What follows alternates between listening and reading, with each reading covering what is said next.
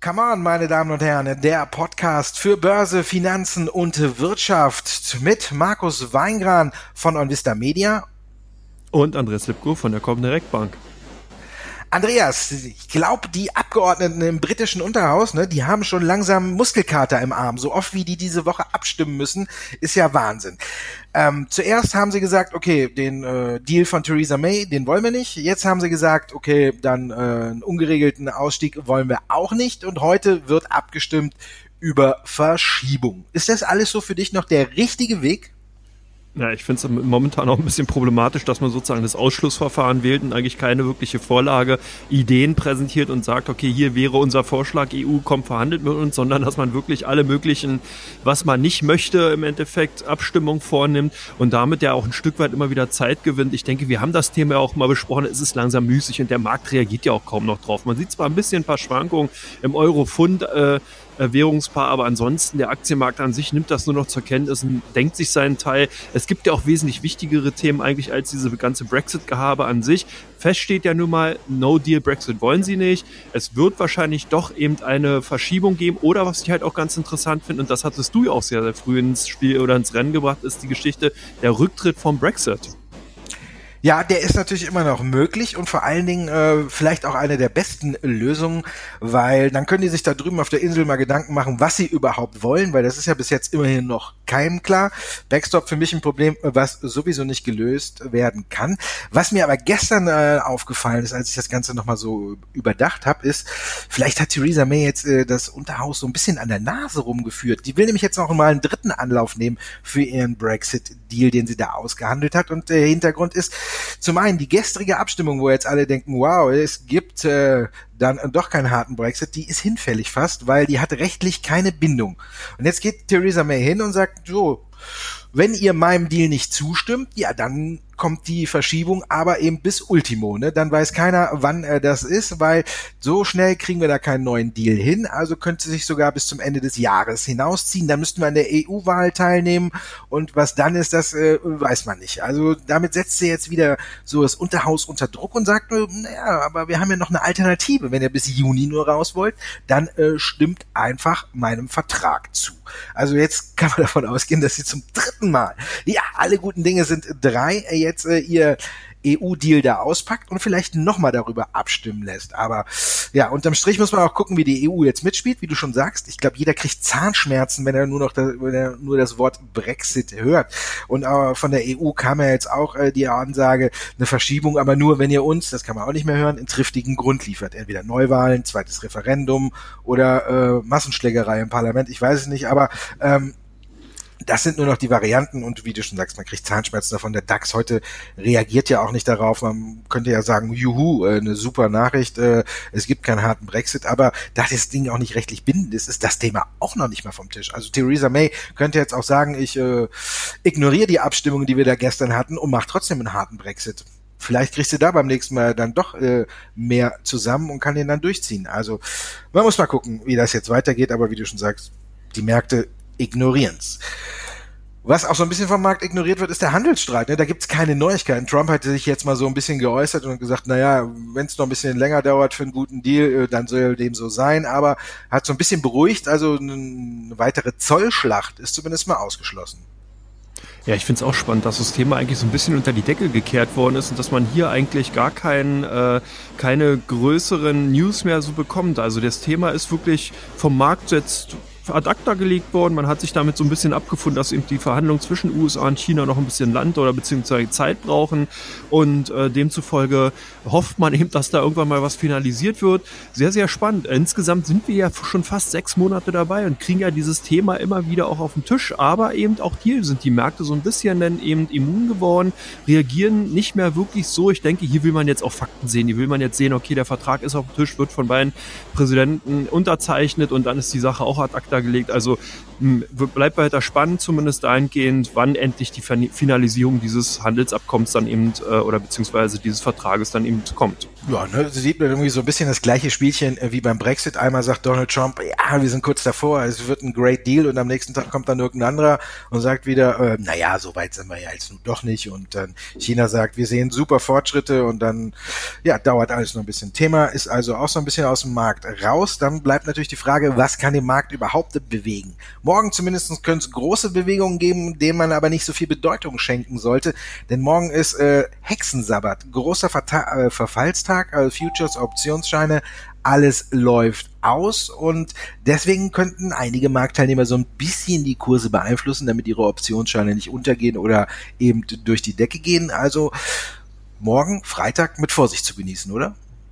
Ja, ich finde auch vor allen Dingen dieses Event sehr spannend, weil es genau momentan vom Markt gar nicht so erfasst wird. Du hast vollkommen recht. Normalerweise großer Verfallstag, Hexensabbat, immer wieder auch schon im Vorfeld sehr häufig besprochen. Momentan doch überlagert eben durch die eher Non-Event-Themen. Und von daher könnte doch die eine oder andere Überraschung eben parat sein. Weil momentan sieht man, der Markt scheint sich im Bereich, zumindest beim DAX, zwischen 11,5, 11,6 ganz komfortabel zu fühlen.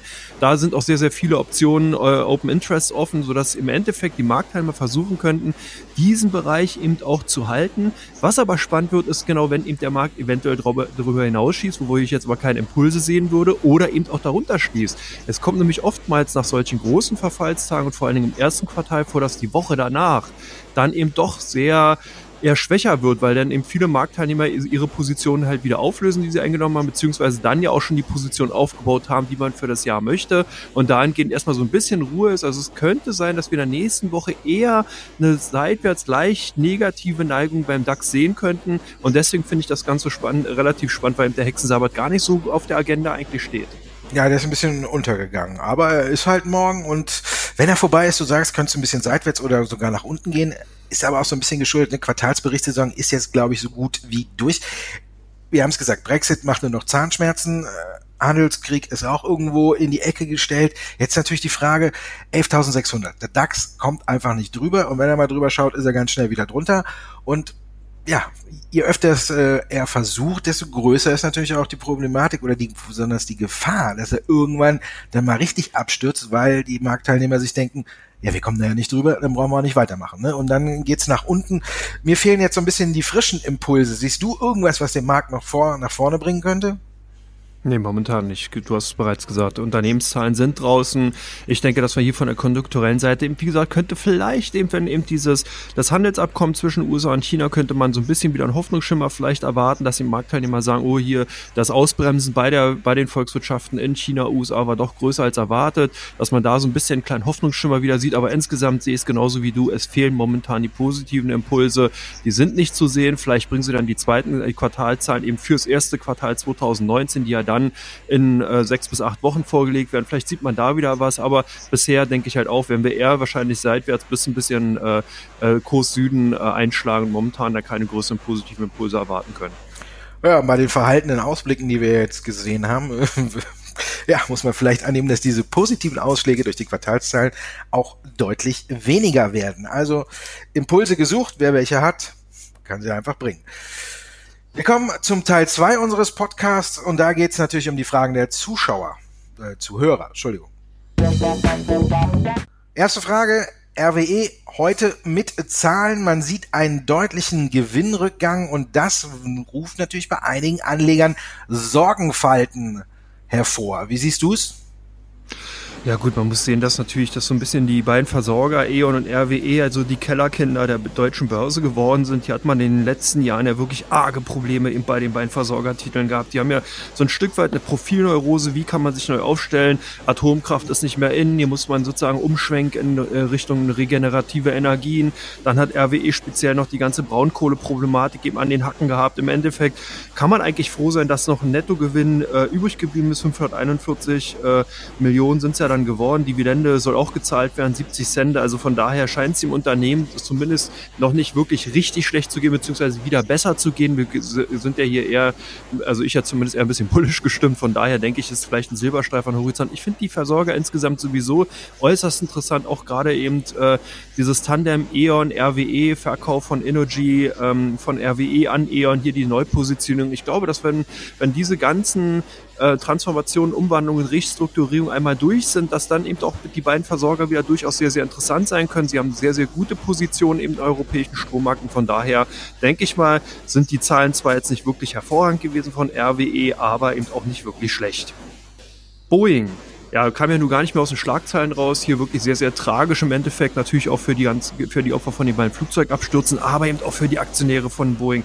Welche Folgen können denn jetzt im Endeffekt noch für die Aktionäre äh, sein, beziehungsweise dann eben aufwarten und was kann noch passieren? Was glaubst du, Markus? Na, ich denke, da könnte noch einiges auf Boeing zukommen. Ich meine, wir haben ja schon am Tag oder nach dem Montag nach dem Absturz einen historischen Kursverfall bei Boeing gesehen. Danach haben zwar einige Anleger gesagt, okay, wir greifen wieder zu, aber 12 Prozent ging es nach unten für so einen Riesenwert wie Boeing. Natürlich auch mal eine Hausnummer, wenn man so weit äh, runterkommt. Ja, was kommt jetzt? Das ist natürlich die Frage. Die ähm, Flugauswertung ist ja jetzt da dran. Also die werden nach Paris gebracht und dann muss man gucken, was da rauskommt. Sollte das jetzt wirklich ein Fehler sein, der Boeing äh, äh, zuzuschreiben ist, also dass sie bei der Auslieferung einen Typ rausgemacht, rausgeliefert haben, der jetzt einen Fehler hatte und deswegen die zwei Abstürze zustande gekommen sind, dann könnte es sein, dass eine riesen Klagewelle auf äh, Boeing zukommt. Äh, die Fluglinie Norwegian hat ja jetzt hier schon, der Chef hat schon ein Video veröffentlicht und hat gesagt, wir werden die Rechnung an die schicken, die die Flugzeuge herschicken, weil die müssen, die haben 15 Stück und müssen die alle auf dem Boden lassen. TUI auf der anderen Seite hat gesagt, uns kostet der Stopp, dieses Flugverbot, äh, drei Millionen Euro pro Woche. Und dann kommt jetzt noch die nächste Jobsbotschaft, äh, der Chef der Luftfahrtbehörde, der amerikanischen, der hat gesagt, wir rechnen damit, äh, dass äh, die Maschinen mehrere Monate am Boden bleiben. Also wenn TUI jetzt da drei Millionen pro Woche hat, dann sind es, äh, können wir ja schnell rechnen, ne, sind es zwölf im Monat, ein paar Monate, ist jetzt für Boeing vielleicht nicht so die Riesensumme, aber wenn da alle Fluglinien ihre Ausfälle jetzt geltend machen, weil es tatsächlich jetzt ein Fehler sein sollte, den Boeing zu verantworten hat, dann könnte doch schon eine kleine Summe zusammenkommen. Ne? Da muss man jetzt mal abwarten. Also die Flugschreiber, wie gesagt, sind in Paris eingetroffen, werden auch nicht in den USA untersucht, sondern in Paris. Und da muss man jetzt mal gucken, wo wirklich der Fehler ist. Es soll ja angeblich ein Kontrollsystem irgendwie nicht so richtig funktioniert haben. Wenn sich das bestätigt, dann denke ich, könnten noch ein bisschen mehr auf Boeing zukommen.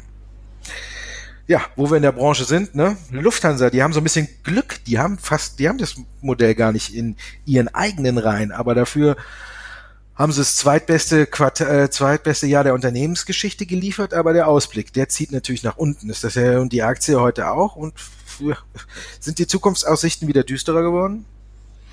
Ja, zumindest haben es natürlich Transport- und Logistikaktien, eben auch zum Beispiel Carrier wie Lufthansa im schwierig in solchem Marktumfeld. Wenn die Konjunktur abschwächt, dann schlägt sich das eben auch auf Logistik und im Transport beziehungsweise dann im Fluglinien zurück. Das kann man immer wieder sehen, so jetzt also auch bei Lufthansa, obwohl es ja überraschend war. Ich meine, 2018 war wirklich, du hast gesagt, zweitbeste Jahr in der Firmengeschichte, EBIT 2,8 Milliarden Euro. Erwartet werden jetzt 2,4 bis 3 Milliarden. Ich denke, da ist so ein bisschen auch die, die Fantasie jetzt raus. Die Marktteilnehmer hatten eigentlich ähm, äh, mit 2,95 Milliarden gerechnet. Jetzt nimmt man so ein bisschen die, die Guidance leicht runter und ist ein bisschen verhaltener. Äh, von daher ist die Aktie natürlich dann dahingehend auch so zu betrachten, dass man eben doch hier sehr konjunkturabhängig, eben wie gesagt, ist. Und wenn man eben eine vorsichtige Prognose rausgibt, wie eben andere Unternehmen in der Vergangenheit auch gemacht haben, reagieren die Marktteilnehmer, sie sind sehr nervös und man trennt sich dann eben doch von solchen Unternehmen und wartet, bis die Fakten auf dem Tisch liegen und bis man eben hier sieht, in welcher Region am oberen oder an, am unteren Ende der Gewinnerwartung wird es dann nur sein. Also von daher kann man im Endeffekt die Kursreaktion bei der Lufthansa-Aktie nachvollziehen. Nachvollziehen kann man vielleicht auch die Kursreaktion bei Adidas. Produktionsengpässe sollen hier belasten. Das äh, letzte Jahr war ja auch ganz gut eigentlich für Adidas. Wie siehst du denn 2019 für den Sportartikelhersteller? Ja, hier haben wir wieder das Problem, was du sagst. Man guckt ja gar nicht mehr so richtig auf die Zahlen, äh, die zurückliegen, sondern man guckt auf den Ausblick. Und hier hat natürlich äh, Adidas nicht die beste Nachricht im äh, Gepäck gehabt. Der Vorstandschef Kaspar Rohrstedt hat gesagt, wir haben Lieferprobleme. Das könnte uns von zwischen 200 bis 400 Millionen Euro kosten auf dem amerikanischen Markt. Da hat man ein bisschen verschlafen, dass die Nachfrage so hoch ist und kommt jetzt eben nicht hinterher. Das ist natürlich ungünstig, aber wenn man äh, guckt, wie Adidas trotzdem plant, dann muss ich sagen, dann sind das immer noch hervorragende Zahlen für einen Sportartikelhersteller. Also ist ja nicht so, äh, dass nächstes Jahr deswegen äh, wir keine Wachstumszahlen sehen. Trotzdem sollen ja sechs bis acht Prozent bei den Erlösen oben drauf kommen und von daher muss man sagen, das ist immer noch eine stolze Zahl. Und vielleicht kriegt man ja auch die Lieferengpässe schneller wieder in den Griff und kann da auch noch ein bisschen entgegenwirken.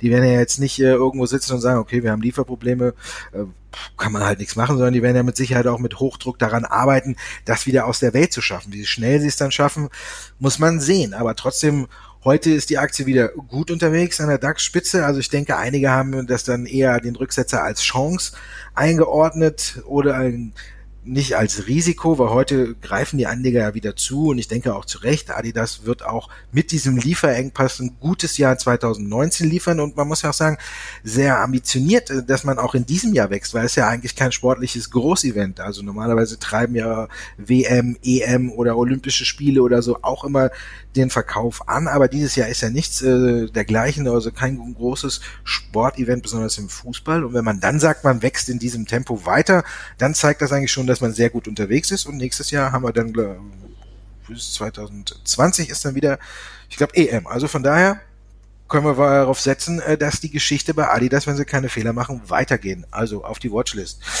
Dann kommen wir zu meinem Lieblingswert. Wirecard.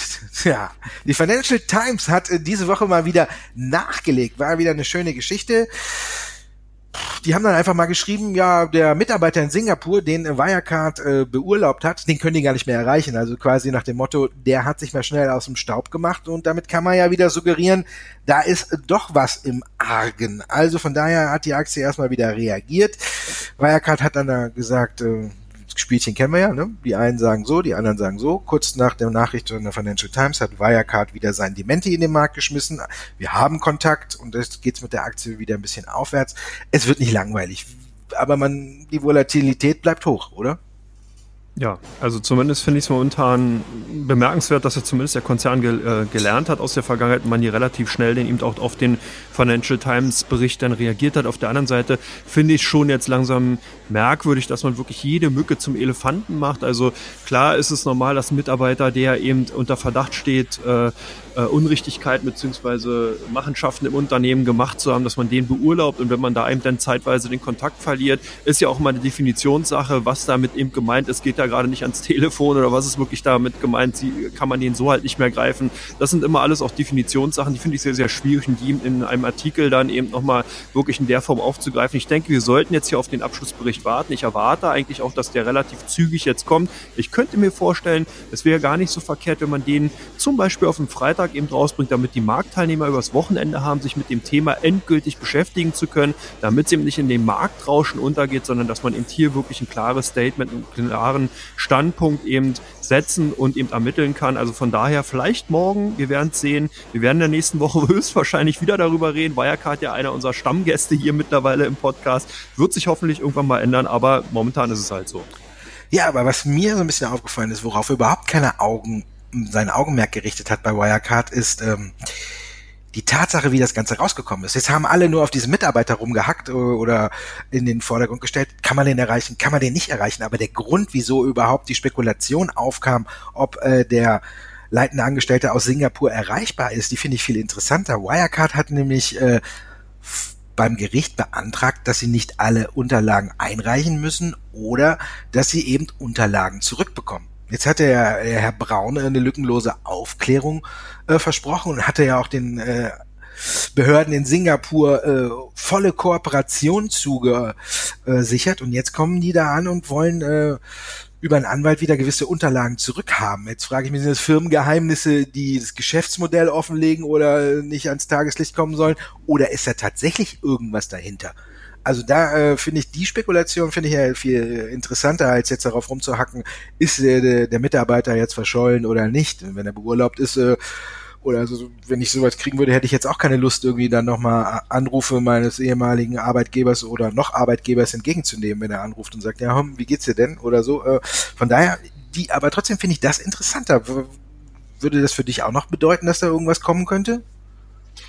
Ja gut, man darf nicht vergessen, dass natürlich Gerichtsprozesse äh, in jeder Jurisdiktion auch anders geführt werden und vielleicht ist auch zum Beispiel hier eben, sind die Unterlagen notwendig gewesen, um eben zum Beispiel den internen Abschlussbericht dann hier ab, äh, vollenden zu können. Vielleicht ist man eben davon ausgegangen, dass das Gericht Einsicht hat und man die Unterlagen vielleicht für Erstellung von Geschäftsberichten braucht. Da können natürlich viele äh, Gründe auch hinterstecken. Ich denke, man sollte hier wirklich ganz klar auf die Tatsachen und auf die Ist-Situation eben setzen und die werden ja dann in so einem Berichten rauskommen. Man hat ja hier nicht auch irgendeine Hinterhofklitsche im Endeffekt beauftragt, diesen äh, äh, diesen Fall zu, zu analysieren und zu ähm, untersuchen, sondern man hat hier eine renommierte Anwaltskanzlei genommen in Singapur und äh, man weiß ja auch bekanntlich, dass in Singapur hier ein sehr rigides äh, ähm, politisches System und natürlich auch ein juristisches System hat. Das heißt, hier wird wirklich dann auch ganz klar und offen eben ermittelt und ich denke, dass man dann eben davon auch ausgehen kann, dass der Abschlussbericht insgesamt stimmig ist und dass man damit auch leben sollte.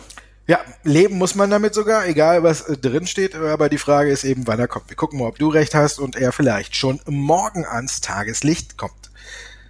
Wir kommen jetzt zu Teil 3, die meistgehandelsten Aktien bei der Comdirect und die meistgesuchtesten Werte bei OnVista. Und da geht's los, Andreas, mit Facebook. Heute wieder äh, in den Schlagzeilen Datenpanne bei Instagram und WhatsApp eventuell ja, man wird nicht müde. Zuckerberg hat versucht zu beruhigen und hat gesagt, wir stellen mehr auf äh, die vertrauensvolle Zusammenarbeit ab. Äh, wie kommt das bei den Anlegern bei euch an? Ja, hier ist man so ein bisschen zwiegespalten. Die Aktie eben auch relativ stark gehandelt, aber eben auch viele Käufe und Verkäufe halten sich hier so ein bisschen die Waage. Ich denke auch, du hast dieses Thema bereits angesprochen, dass das natürlich so ein bisschen die technische Panne eine Rolle spielt, aber eben auch der Ruf nach Zerschlagung der großen Technologiekonzerne. Da ist ja im Endeffekt Facebook auch von betroffen, dass man eben hier eine Ausblittung der Konzerne vornehmen will. Von daher positionieren sich vielleicht hier schon einige Anleger oder verkaufen vielleicht auch ihre Aktien, weil man eben sagt, oh, ich weiß nicht, was passiert, wenn ein Konzern aufgespalten wird oder aufgesplittet wird. Ist es gut, ist es nicht gut. Also demzufolge, das zeigt sich auch in den Handelsaktivitäten unserer Kunden. Bei euch sind die Aktien der Six ganz weit vorne, werden heiß diskutiert. Was steckt dahinter? Die neue App, denke ich. Also man guckt, Six hat ja jetzt äh, eine neue App präsentiert, wo man alle Mobilitätskonzepte auf einer Plattform ver verbunden hat, egal ob ich einen Leihwagen möchte, ob ich ein Taxi möchte, ob ich Lyft, Uber oder irgendwen möchte. Ich kann das alles über die neue App von Sixt steuern und das ist natürlich ein ganz interessantes Modell und ein ganz interessanter Vorstoß, den Sixt hier jetzt gemacht hat. Da werden sich viele Anleger drüber informieren und natürlich auch gucken, kommt das an oder kommt es nicht? Es ist viel schon eingepreist von dieser App, aber wenn man sieht, die Aktie hat seit Jahresbeginn gut um 30 Prozent zugelegt, also viel ist schon drin. Man muss jetzt gucken, wie das tatsächlich vom Markt angenommen wird, aber hört sich alles spannend an und vor allen Dingen muss man sagen, Sixt ist jetzt hier wirklich der Vorreiter. Alle sprechen ja immer über Mobilitätskonzepte, wenn man so guckt, dieser neue Byton, der da mit BMW-Ingenieuren in China gebaut wird, der setzt ja auf so ein ähnliches Konzept, dass einem das Auto nicht mehr alleine gehört. In China und so ist es schon große Mode, dass man kein eigenes Auto mehr hat, sondern einfach über die App oder irgendwie guckt, wie komme ich äh, mobil voran und vielleicht könnte sich ja auch so ein kleiner Wandel hier in Deutschland vollziehen. Also die App ist mit Sicherheit da eine sehr gute Hilfe und da müssen wir mal gucken, wie sich das weiter auswirkt. Ja, Boeing in der Kritik Airbus dafür der große Gewinner, weil man vielleicht denkt, die Flugzeuge vom äh, französisch-deutschen äh, Flugzeugbauer sind äh, besser unterwegs. Ja, ist wahrscheinlich das andere, das einen Leid des anderen freut, könnte man sagen. Die Anleger setzen halt darauf, dass eben Airbus Nutznießer eben aus dieser Bedrohung beziehungsweise aus der schwierigen Situation von Boeing ist, dass vielleicht viele, viele Fluggesellschaften die Bestellung bei Boeing zurückziehen und dann eben doch auf den Airbus zurückgreifen. Das könnte zumindest die Spekulation dahinter sein, dass eben die Aktien von Airbus heute bei uns, zumindest bei den Auslandsaktien, sehr, sehr stark gefragt sind. Ähm, ja, insgesamt ist die Situation natürlich für beide Air Carrier äh, spannend und wird auch sicherlich noch in den nächsten Wochen spannend bleiben. Spannend ist natürlich auch die Story um Aurora Cannabis. Hier ist ja ein großer Investor eingestiegen. Markus, bei euch demnach auch ganz klar vorne in der, in der, Runner, in der Runners List mit drin? Ja klar, wir haben ja schon äh, in den vorherigen Folgen hier im Podcast gesagt, dass eigentlich Aurora so der einzige kanadische Player ist, äh, der äh, noch keinen großen Partner an seiner Seite hat. Wenn wir gucken, Tilray ist mit äh, Budweiser oder besser gesagt AB InBev äh, in Kooperation, Constellation Brands mit Canopy und auch Tilray, ähm, äh, habe ich ja gerade schon gesagt. Und der Marlboro-Konzern ist bei Kronos eingestiegen. Also das sind ja alles ganz große Partnerschaften und bei Aurora äh, fehlt's. Und jetzt haben sie zwar keine große neue Kooperation, aber sie haben einen neuen Mann an ihrer Seite und der heißt Nelson Pelz. Nelson Pelz und ist nebenbei Milliardär und Chef. Ich frage mich gefragt, ob es ein Künstlername ist, aber Nelson Pelz als Milliardär ist schon äh, und dann noch mit Cannabis, also passt irgendwie auch so ein bisschen zusammen. Der ist äh, Chef der Investmentgesellschaft Train Fund Management und in seinem Portfolio sind unter anderem Konzerne wie Procter Gamble, Cisco oder der Madison Square Garden. Jetzt weiß ich nicht, ob die da, äh, zumindest Procter Gamble vielleicht ein interessanter Partner äh, für Kooperation mit Cannabis und er hat aber auch die Kontakte und vielleicht fädelt eben äh, der Nelson Pelz jetzt den nächsten großen Deal äh, für äh, Aurora ein und da haben sich natürlich die Anleger informiert, wer das ist und ob da jetzt was hinkommt. Man guckt sehr auf die Aktie, die hat ein neues Allzeithoch geschafft, also von daher kommt auch am Markt gut an. Ja, wer es mag, der darf. Airbus hatten wir schon und jetzt kommen wir zu K plus S. Die haben heute die Dividende doch nicht so stark fallen lassen, wie am Markt erwartet und einen positiven Ausblick äh, auf 2019 geliefert. Hat es die Anleger bei euch auch überzeugt? Ja, K, äh, K plus S oder Kali und Salz hier auch ganz klar in, in, der, in den Top 5 der meistgehandelten Werte heute bei uns, bei den deutschen Aktien. Du hast bereits gesagt, Dividendenanhebung, wenn man so sagen will, auf 25 Cent. 19 Cent waren ja erwartet. Im letzten Jahr hat man auf 35 gezahlt. Also von daher nicht ganz so schlimm, wie die Marktteilnehmer es erwartet hatten. Prognose eigentlich auch ein Stück weit besser, eben als viele eben vorhergesehen haben. Von daher die Aktien dann heute eben zumindest gesucht bei unseren Kunden und eben unter den Top 5. Juventus Turin, ist ja ganz interessant, mal eine Fußballaktie bei euch heute bei, äh, bei den meistgesuchten Werten. Warum? Von 0 auf 30 eingestiegen. Ja, und wer immer sagt, Geld schießt keine Tore. Cristiano Ronaldo hat's mal wieder äh, bewiesen, äh, es stimmt nicht immer. Ja, vor äh, Champions League eben das Maß aller Dinge. Juventus hat hier 1996 zuletzt gewonnen, muss man sich auch mal auf der Zunge zergehen lassen. Ne? Also schon eine ganze Ecke her, dass die jetzt hier in der Königsklasse mal einen Titel geholt haben. Und dann gab's ja noch das im Hinspiel die 2-0 Niederlage gegen Atletico Madrid. Da waren alle betrübt und ein frühes Ausscheiden aus der Champions League hätte eben äh, die Aktie weiter unter Druck gesetzt. Aber dann kommt der portugiesische Superstar daher und macht mal eben drei Tore und schießt, war quasi Juventus Turin, wie man so schön sagt, im Alleingang ins Viertelfinale.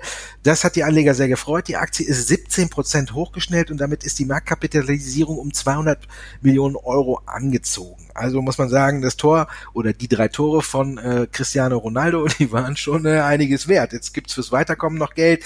Also das hat sich dann durchaus äh, für Juventus Turin gelohnt, ihn zu holen. Seitdem äh, Ronaldo im Team ist, hat sich die Aktie sowieso äh, schon verdoppelt. Also muss man sagen, hat er an der Börse seinen Wert, hat er über 100 Millionen gekostet, der gute Herr, aber den hat er an der Börse zumindest schon mal wieder eingespielt.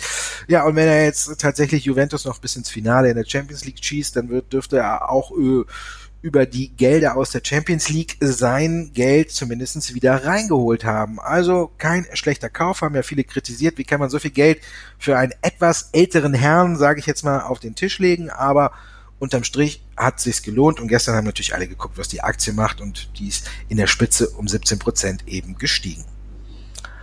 Das war's mit der heutigen Folge von Come On, der Podcast für Börse, Wirtschaft und Finanzen. Dankeschön, dass du dabei warst, Andreas. Ja, danke Markus, hat wieder sehr viel Spaß gemacht und ja, wir werden bestimmt tolle Themen wieder haben für die nächste Woche. Ja, auf jeden Fall, meine Damen und Herren, wenn es Ihnen gefallen hat, wir können es nur noch wiederholen. Jeden Donnerstag gibt es eine neue Folge und wir würden uns freuen, wenn Sie auch nächste Woche wieder dabei sind. Bis dahin.